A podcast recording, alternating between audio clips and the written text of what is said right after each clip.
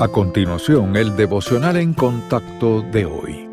La lectura bíblica de hoy comienza en el primer versículo de Zacarías capítulo 4.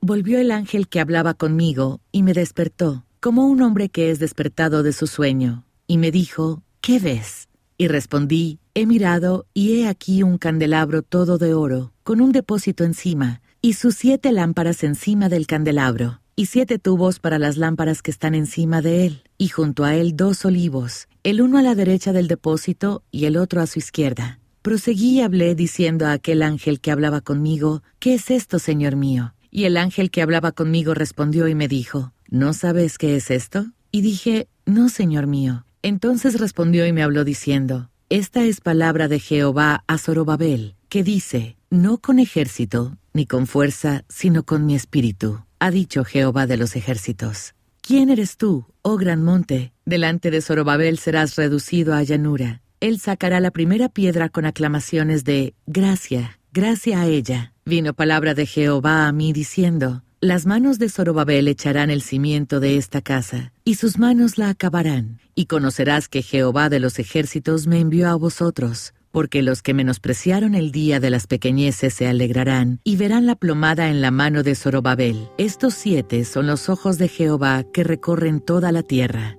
¿Está usted enfrentando lo que parece un obstáculo insuperable? Puede tratarse de un problema demasiado complejo para resolver, una tarea más allá de su capacidad, un pecado demasiado tentador para superar o una situación sobre la que no tiene control. Enfrentar tales cosas puede hacernos sentir débiles, indefensos y vulnerables. Pero recuerde que tenemos a Dios Todopoderoso y que nada es demasiado difícil para Él. Zorobabel fue un líder judío que, junto con cincuenta mil de sus compatriotas, regresó a Jerusalén del cautiverio babilónico comenzaron a reconstruir el templo, pero los obstáculos eran enormes. El pueblo se desanimó por lo que Dios le dio a su profeta Zacarías una visión para animarlos. El mensaje les recordó que el progreso se logra no con ejército ni con fuerza, sino con su espíritu.